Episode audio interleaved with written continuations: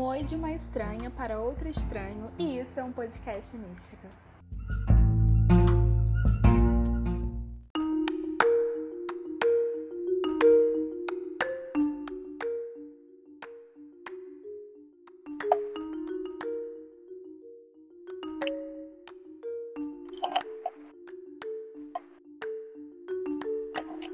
Gosto de pensar que na jornada na bruxaria, um praticante vai sempre, alguma vez, ter que lidar com questões de ambivalência, dualidade ou luz e sombras. Elas são essenciais para a nossa dinâmica na arte. Se um bruxo trabalha com uma divindade, por exemplo, se a divindade for ser tônica, é bem provável que ela faça um shadow work com você. Se a não for, ainda tem a possibilidade de ter um shadow work. Deuses são ambivalentes. Eles são a definição de shadow e light work, trabalho de luz e sombras. Por um outro lado, um trabalho de sombras pode ser bem denso e por isso os bruxos, os bruxos estudam sobre banimento e formas de proteção. E com esse tema bem dark, eu não falo sozinha, porque hoje estou com feiticeira de Tabaté ou Cas para outros. Seja bem-vinda. Muito obrigada pelo convite. Oi, todo mundo. É, é a primeira vez que eu dou uma entrevista, então vocês me perdoem, ok? Mas é um prazer estar aqui com você e muito obrigada. Ah. Ai, eu que fico feliz, gente. Eu tô achando que chique. Você é uma pessoa muito é, reconhecida assim, no Twitter, né? Eu vejo que muita gente entrou e conhece a comunidade, por exemplo, porque viu algum tweet seu. Então você de fato é uma pessoa que tem muita voz na comunidade. Ah, isso me deixa muito gay, pra falar a verdade. a gente é muito amor, de verdade, mas eu já tinha pessoas que falavam antes de mim, etc. E pessoas que eu admiro muito, inclusive no, no Twitter, e outras pessoas também admiram. E Cara, foi tudo tão de repente, sabe? Que até hoje ainda não me acostumei. pra falar a verdade. Você pode falar um pouco sobre como é que foi isso, esse processo assim de boom de reconhecimento? Ah, cara, eu foi bem, bem espontâneo, né? Porque eu acho que não sei se quem tá me seguindo hoje ainda lembra, porque foi quando surgiu aquela trid da do esconde, esconde solitário, pique esconde solitário no Twitter e eu dei uma surtada legal nesse Twitter, nesse tweet e fiz uma contra-trid explicando todos os motivos da brincadeira ser muito perigosa e eu estava muito preocupada com as pessoas que estavam vendo a trid e querendo brincar com isso. E aí eu fui explicar sobre esse assunto e aí foi o hit, né? Hitou e aí hoje, entendeu? Aham. Uhum. Então foi algo bem inesperado mesmo, né? Super inesperado. Uhum. E, enfim, vamos lá, né? Agora, enturmado no assunto, vou ao primeiro tópico.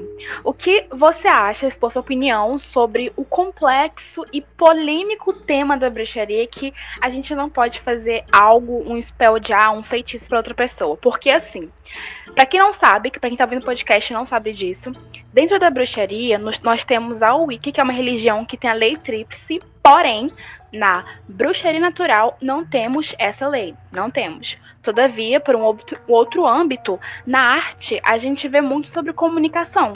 Existe spell, é, feitiço, com o objetivo de apenas melhorar uma comunicação. A gente tem quarta-feira, que é dia de Mercúrio, que também fala sobre conversas e comunicação. É visto como usar magia para fazer algo para alguém um último recurso. E até que muitas vezes não necessário. Mas o que você acha desse debate? Vale a pena gastar a vela com outra pessoa? Olha, com certeza não. Porque eu não falo nem sobre questões de moralismo, cara. Só que vocês já viram o preço das coisas que tá hoje. Imagina você ficar gastando seus recursos, suas velas, seus incensos, suas oferendas, para poder ficar machucando outra pessoa ou ficar interferindo na uhum. vida de outra pessoa, sabe? Então, tipo, se você não tá olhando pelo lado da, do, do moralismo ou da ética bruxa, olha pelo lado do seu bolso, porque realmente não compensa. Agora, se fosse para falar sobre a questão da, da moralidade, vai variar, né? Porque Tem gente que vai acreditar na lei tríplice, tem gente que vai acreditar apenas na questão do retorno, né? De bateu, voltou, de em igual potência, ação, reação. E é isso que vai moldar aí a ética e a moral de cada bruxo, né? Para poder saber se a pessoa vai ser pró-ex ou contra-ex. Eu sou contra-ex. Sabe? Agora, uhum. pelo menos de livre e espontânea vontade, assim, eu sou completamente contra-ex, a não ser que seja em defesa própria. Entendeu? Quando é uma questão de você se defender, eu acho que é não só um direito, como uma obrigação de você se defender. Entende? Porque uhum. é a sua vida. Se você não proteger a sua vida, se você não protege você, quem vai proteger? Entende? Então, tipo assim, mas uhum. A questão de você simplesmente pegar um ex e jogar na pessoa, eu acho isso muito antiético. Sou contra ex, assim, gratuito. E acho que a melhor coisa uhum. que a gente uhum. pode fazer é sempre seguir em frente, sabe?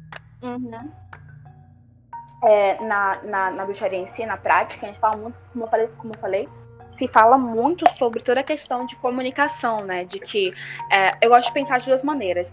Quando a gente tá, por exemplo, a gente bate um carro em uma pessoa. A gente não vai sacar uma, uma faca e vai esfaquear a pessoa, não é? A gente vai chegar e falar assim: bora conversar aqui, o que, que você bateu no meu carro? E eu acho que isso é um exemplo que pode ser muito usado na bruxaria também. Você não vai jogar um, um, um spell em alguém. Você vai primeiro conversar com a pessoa, né? Sim, e nossa, isso tá falando demais, eu acho que no âmbito geral. A falta de comunicação, a falta de tato para se comunicar, tá gerando muito conflito ultimamente, inclusive, em todos os lugares. Uhum. Parece que não só na, na, comunidade, né? Acho que o mundo em si está passando por um momento que, vamos dizer assim, de organização e ao mesmo tempo falta de comunicação, né? Eu acho uhum. que todo mundo está querendo, no momento, é, colocar, pôr a sua visão sobre alguma coisa e esquece que nós somos sociedade, né? A gente tem que saber lidar com outros seres, né? Não é só sobre a gente, digamos assim.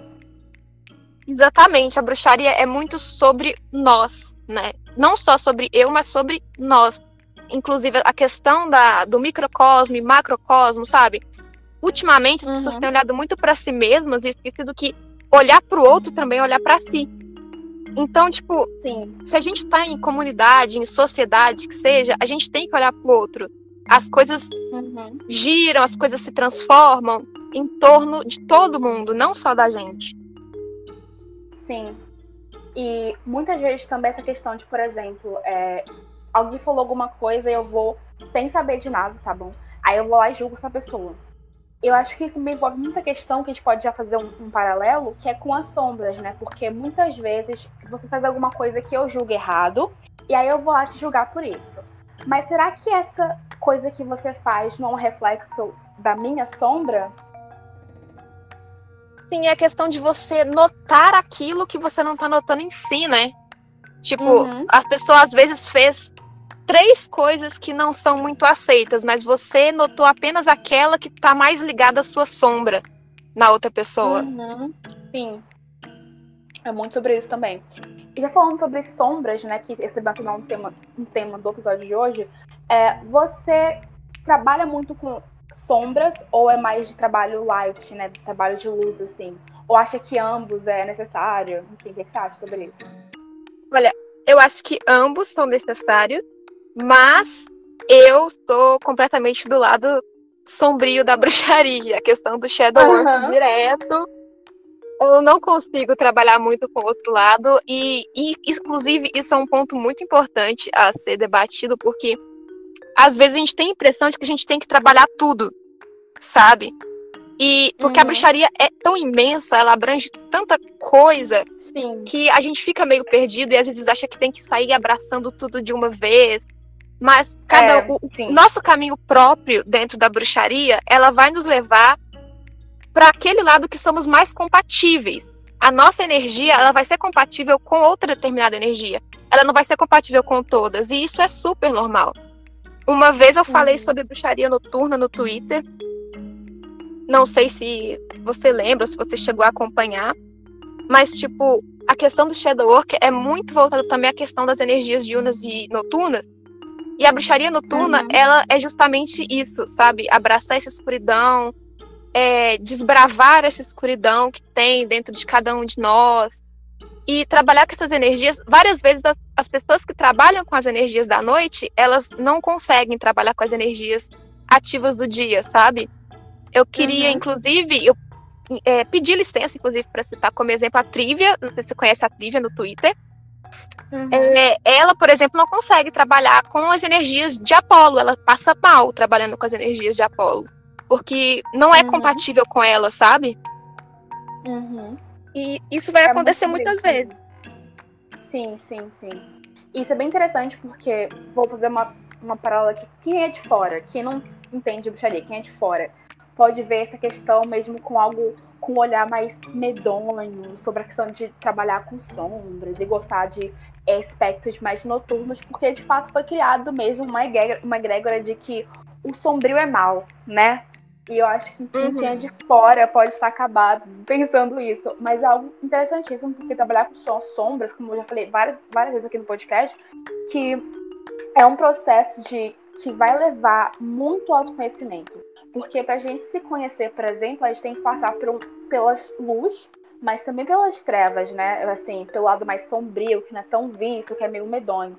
Então é legal você parar para pensar que esse aspecto, por exemplo, trabalhar com sombras, por exemplo, pode te tornar uma pessoa muito mais fácil de lidar com as suas próprias sombras, não é?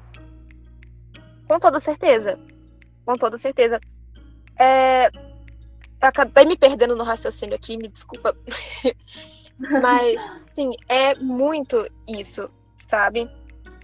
É, e uhum. é aquela coisa, como que você vai realmente explorar o seu potencial se você não se conhece, sabe? Isso.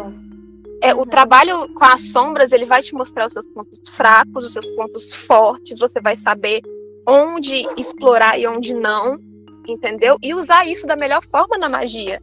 Então, se você não se conhece, você não vai conhecer o poder que realmente você tem, o potencial que realmente você tem. Sim. E eu gosto de pensar que, para quem trabalha com divindades também, né, pode acabar, por exemplo, vamos supor que Fulaninho tem um deus patrono que é cetônico, que é mais sombrio. Eu acho que isso pode ser também uma espécie de, assim, de incentivo para aquela pessoa em especial ter mais facilidade, né, de trabalhar com as sombras. Com toda certeza. Isso é um. É mais uma correlação que acontece direto, sabe? Geralmente os nossos deuses. Que os deuses que nós trabalhamos, sejam deuses pais, ou padrinhos, ou guias, enfim, são deuses que uhum. têm algo em comum, que a energia deles tem algo em comum com a nossa. Ah, mas uhum. Cassandra, tá falando o quê? Que nós temos energias e deuses? Não, não é bem assim. É a questão, tipo, eu sou eu sou uma bruxa noturna, eu trabalho com energias da noite. Eu vou sair trabalhando com Apolo? Entendeu? Sim, não é algo que faz muito sentido, é, é uma falta de coerência, sabe? E claro, você uhum. vai pode ter que você trabalhe, mas não é o usual. Não é proibido, mas não é o usual, sabe? Geralmente vão ser deuses que têm uma similaridade energética com você, que vão estar se aproximando, Sim. que vão estar te apadrinhando e guiando o seu caminho, porque se ele tem uma energia que ecoa a sua melhor, se você tem uma energia que ecoa a dele de alguma forma, ele vai ser uhum. aquele Deus que tem a melhor maneira de guiar você no seu próprio caminho, sabe? Sim, sim, isso é bem interessante, né? Porque eu gosto de pensar que muitas vezes pode levar um esporro divino, por exemplo, porque um exemplo, é, a minha, uma, uma deusa patrona minha, ela é bem mais sombria, bem mais cetônica. Isso pode me levar, por exemplo, a ter interesses a trabalhar com, com sombrio, trabalhar com ser mais noturna, por exemplo. Isso vai é, esguichar, isso vai disseminar com as minhas práticas, por exemplo. Sobre eu, por exemplo, eu achar que tal coisa, tal coisa, a nossa maneira, a nossa energia vai influenciar a nossa maneira de pensar também, tá me entendendo? Aham, uhum. sim, totalmente. Sim, sim. E também tem muita questão de ser compatível, né? Por exemplo, eu vejo, já vi casos, tá? Sem zoeira. A gente falou assim, ah, tal Deus, tal divindade, adoro, admiro. E aí a pessoa vai lá, digamos, sem estudo prévio, digamos assim, e quer bater de frente, quer começar a, a cultuar a divindade. E aí a pessoa, sem preparo, vai lá, faz isso, não tem o resultado que gostaria, e aí, não só pelo fato de não ter se preparado para isso, mas também pelo fato de que a energia não batia, por exemplo, entendeu? E aí a pessoa vai sem despreparo, dá com aquilo, sofre alguma consequência e vem reclamar. Então eu acho que o Shadow Work também fala muito sobre responsabilidade. Completamente. Isso que você citou, por exemplo, um caso desse, é um, um caso que a gente nota um ego, né, da pessoa virar e falar assim, não, eu admiro tal deidade, eu vou trabalhar com tal deidade e essa deidade vai me responder e do jeito que eu quero, porque eu quero sabe? Então é uma quando você olha um caso desse, fica muito visível uma falta de respeito pelo que a deidade é, sabe? Ela pode não querer trabalhar com você. E só por isso você vai sair, sabe? É, dizendo que é, a culpa foi de outra pessoa, ou que a culpa foi da deidade, ou que a culpa foi seja de quem for, sabe? Não faz sentido. Uhum. É muito sobre também é, você está pronto para fazer isso? Porque pode Sim, ser também uma época que não tá legal para você ainda. Você não tá pronto para trabalhar com essa energia mais sombria, por exemplo. Vai aos poucos. Eu vejo que muitos querem adentrar com, assim, de cara é, naquele, naquela energia mais densa e aí fica meio perdido. Porque vai muito afobado e esquece que também é um processo. Sair das luz, sair da luz pra sombra é um processo. Tem o quê? Tem um entardecer, digamos assim. E você tem que ir com calma. Então eu vejo muita gente querendo afobado, né? Mas não sabe se tá uhum. tá pronto. Ou se a idade também tá pronta pra trabalhar com aquela pessoa, né? Sim, exatamente. Tem tempo para tudo, né? E às vezes a gente coloca o carro na frente dos bois várias vezes na bruxaria, e isso é com todo mundo. Tipo, pessoas uhum. de todas as idades, de todas as experiências. Sim. Todo mundo é humano, né? Todo mundo erra, todo mundo falha. Então, a gente tem que ficar sempre atento muito a isso. Será que eu estou pondo a minha vontade na frente do que realmente tem que acontecer comigo? Será que eu estou respeitando o meu próprio tempo? Ou será que eu estou simplesmente querendo que aconteça e correndo atrás, querendo controlar tudo, sabe? Uhum. Porque um paralelo, por exemplo, é essa questão de querer tudo de uma vez só pode acabar deixando a gente sem nada. E se você for, por exemplo, um exemplo aqui, a carta do enforcado do tarô, é aquela carta que vai te deixar de pendurado, de um outro âmbito, meio parado, meio intacto. Uhum. E isso fala muito sobre você ir com muita sede ao pote e acabar ficando sem nada, porque derrubou o pote, né? Exatamente. Sobre essa questão. Isso é bem interessante, porque vou dar um exemplo aqui de que eu já vi casos na comunidade bruxa do Twitter de pessoas que foram assim, é, com muita sede ao pote para trabalhar com divindades mais, mais darks, né, mais sombrias, e acabou levando um esporro, né? E não soube lidar Sim. com isso. Então, gente, tem que ter muita é, é responsabilidade e maturidade para quando você quer de fato entrar em um outro ramo, entendeu? Uhum. Nossa, e, inclusive você tá falando disso. É um alerta, assim, de coração mesmo. para todo mundo que estiver ouvindo e etc. Deidades uhum. sombrias, elas são muito diferentes, não só entre si mesmas, como dos outros deuses. A gente está é, bastante acostumado a ver os relatos das pessoas, principalmente no Twitter, sobre os deuses, principalmente diurnos, é, sobre eles terem uma relação bem mais aberta, bem mais amigável, né? Com os bruxos uhum, e tudo sim. mais. Mas os deuses sombrios têm uma outra pegada, sabe? Tem uma pegada completamente uhum. diferente desses deuses. E é uma coisa muito assim. Tem que levar com muita seriedade, muita responsabilidade, porque eles não são deuses que vão chegar sorrindo para você, não são deuses que vão chegar para fazer qualquer coisa ou trabalhar com qualquer coisa. São deuses que é tipo assim, eles vêm direto ao ponto para trabalhar o que eles têm que trabalhar com vocês. Se eles não tiverem o que trabalhar, eles não vão vir, sabe? E geralmente eles só se abrem depois de algum tempo de relação Verdade. com pessoas uhum. que são basicamente filhos deles. Quando não são filhos deles, é muito difícil eles se abrirem. E mesmo com os filhos ainda demanda tempo. Sim, e eu falo isso agora porque. Eu vou falar agora porque eu vivo isso na pele, digamos assim. É, eu trabalho com duas divindades e uma é Shadow Work e a outra é Light Work. E eu não consigo nunca na Terra trabalhar com as duas ao mesmo tempo.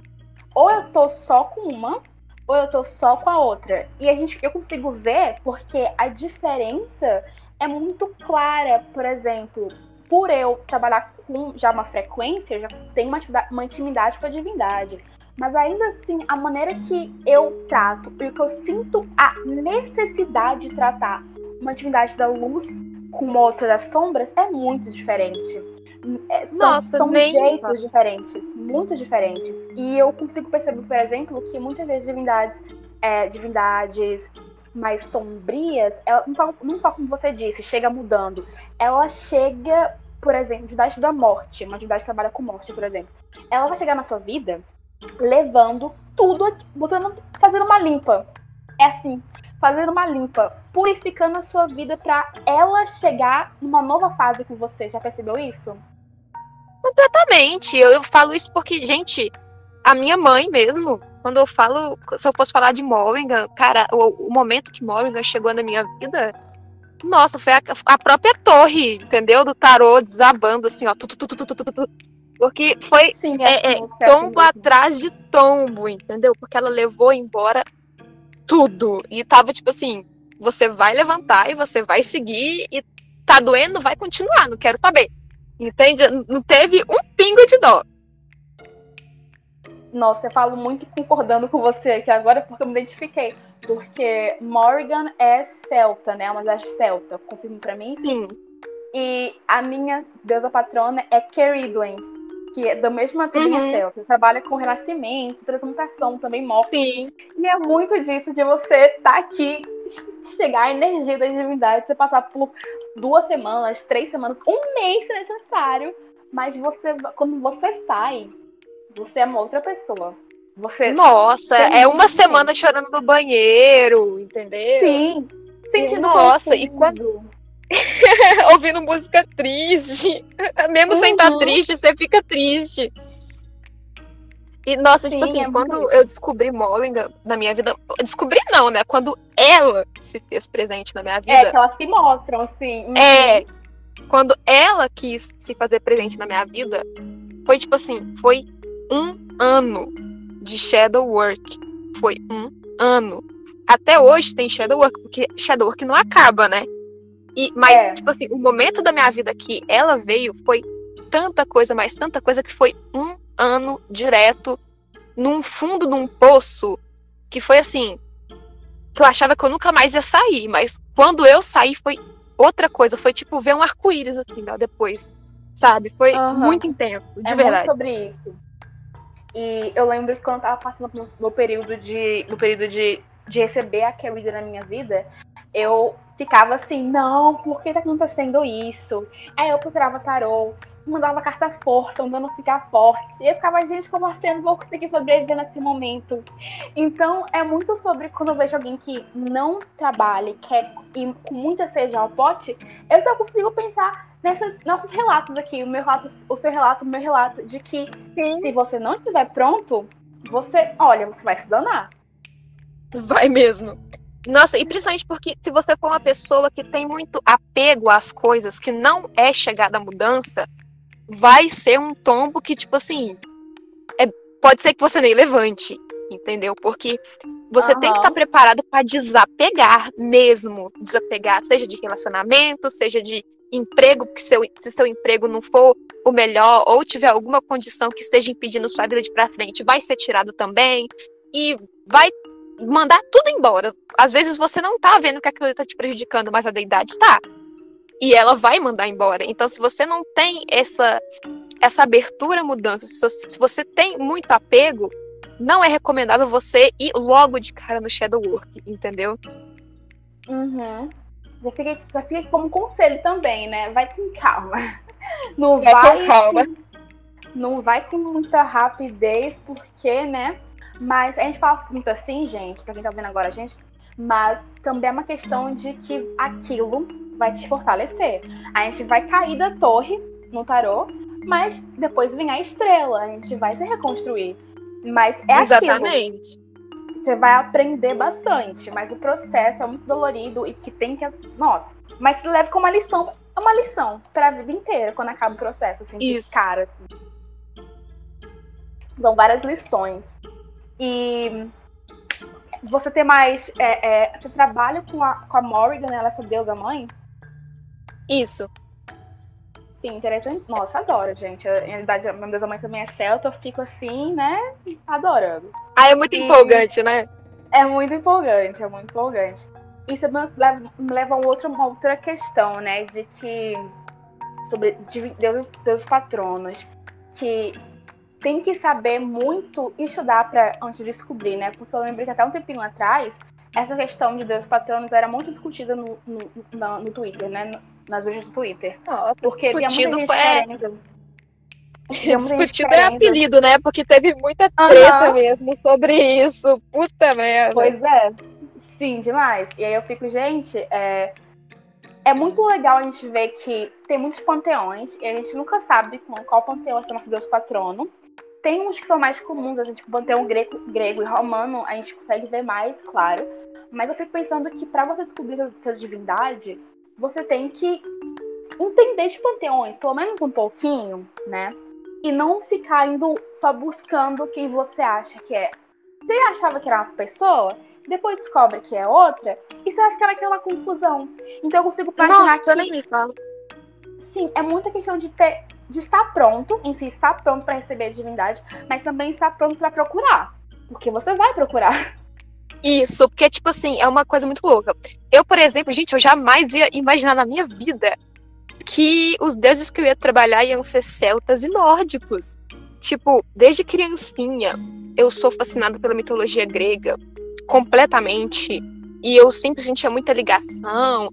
E quando eu comecei na bruxaria, eu fiquei, nossa, será que meus deuses pais são deuses gregos? Porque eu amo muito deuses gregos e não sei o que lá e tudo mais. Hoje é o quê? Eu fui descobrir o quê, né? Que minha mãe é celta, meu pai, meu padrinho e minha madrinha são nórdicos. Então, tipo assim, é, é- é uma coisa completamente. Foi aleatório, sabe? Eu não fazia ideia de que, eu, que eles iam ser desses panteões.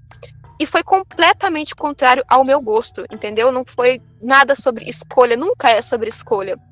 Igual você Sim. falou sobre se tá pronto, seus deuses, eles só vão aparecer, né? Os deuses, seus deuses pais, padrinhos, etc., quando você estiver pronto para trabalhar com eles. Né? A gente nunca sabe a hora que a gente tá pronto. Eles sabem, por isso que eles Uhum. mostram.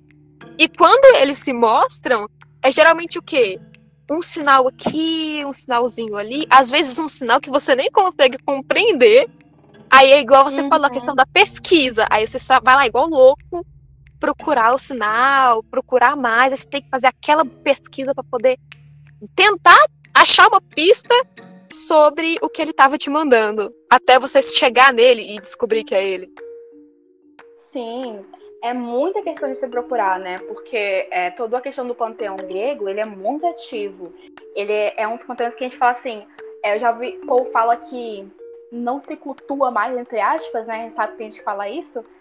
Uhum. Mas a gente vê em todo lugar. Estuda num colégio sobre é, a questão da arte na Grécia Antiga. E Uhum. estuda é, é, toda a arquitetura na Grécia. Então tipo, ela fala assim, ah, não existem mais deuses gregos, mas estão em todo lugar. É, eles, eles Sim, res- a presença deles é constante. É constante. Tem livros, e tem, e tem filmes, e tem museus, e tem estátuas. E isso ainda é uma forma de ligação, né? Direta. Sim, é aquela coisa, né? Eles nunca foram esquecidos. Por mais que não Nunca foi. É, por mais que o culto, porque o culto não acabou, né? Ele foi disperso e tal, reduziu consideravelmente o número de pessoas, né, que acreditam e cultuam, porque o cristianismo tomou conta, né, etc. Mas eles Sim. nunca foram esquecidos, por mais que as pessoas cultuantes te- estejam reduzidas, né, e tudo mais, eles jamais foram esquecidos, eles jamais saíram da nossa, da nossa cabeça, do nosso imaginário popular, da nossa cultura, e estão aí impregnados, reinando até hoje, né? Sim, eu penso muito sobre isso quando alguém fala que ah, não existe mais, porque tá em todo lugar, gente. Você acha que essa questão você acha que tem uma estátua. Eu vi hoje, por exemplo, uma estátua de Netuno. É, uhum. que é em Roma, não direito, no mar. Isso é uma forma de culto? A galera vê, a galera vai procurar, a galera vai tirar foto, vai ficar, tipo, apaixonada pelos deuses. Então, é, é interessante você ver essa perspectiva diferente, né? Sim, e quando eu penso, tipo, a paixão que eu tinha pelas mitologias, tanto grega quanto egípcia, quanto nórdica, antes da bruxaria, é aquela coisa, por mais que você ache que às vezes não é real, tem aquele sentimento, sabe, aquela paixão por trás, que é a coisa mais viva que a gente experimenta e você pensa, cara, uhum. culto não é só você estar tá acendendo uma vela, culto não é só você estar tá montando o altar, culto não é só você estar tá fazendo oração, mas o sentimento por dentro, o sentimento por trás, aquela paixão que você tem, é muito mais muito válido do que uma prática diária, por exemplo. Sim, verdade. É, quando, quando eu era mais nova, tipo 12 anos de idade, eu fui descobrir esses, esses deuses gregos e tal, e, e, e, me turmar mais e gostar mais. E eu lembro que eu falava, tipo, nossa, eu quero muito, sei lá, trabalhar com uma divindade. E eu, e eu achava que não era real, né, naquela época. Uhum. E ainda assim eu tinha aquele carinho, tipo, Ai, não, nossa. gente, não é possível. Eu, isso é não, é possível, não é possível, sim! Nossa, era muito isso. Tipo, eu tinha, antes da bruxaria, eu ficava, tipo assim, desejando sabe, que fosse real. Ficava desejando muito que fosse real, que é, Sim, nossa, realmente demais. existissem. Só que, como eu era muito ratinha de igreja, né, eu ficava tipo, não, isso é blasfêmia, eu não posso ficar pensando nisso. E aí descartava os pensamentos. Mas eu era muito, sempre fui muito apaixonada pelo paganismo, mesmo quando eu não sabia que ele era real. E isso era muito, muito mágico, de verdade. Sim, nossa, é muito real. E chegamos ao fim do nosso episódio. Mas, nossa, foi uma conversa muito legal. Adorei, gente. E obrigada pela presença, Cass. Ah, obrigada a você pelo convite. Eu adorei estar aqui com você hoje. Ah, eu também, gente. É isso, galera. Eu vou deixar, eu vou deixar o, o arroba do, do Twitter dela na descrição e o meu também. Obrigada por ouvirem e vejo vocês na próxima. Tchauzinho. Tchauzinho, beijos.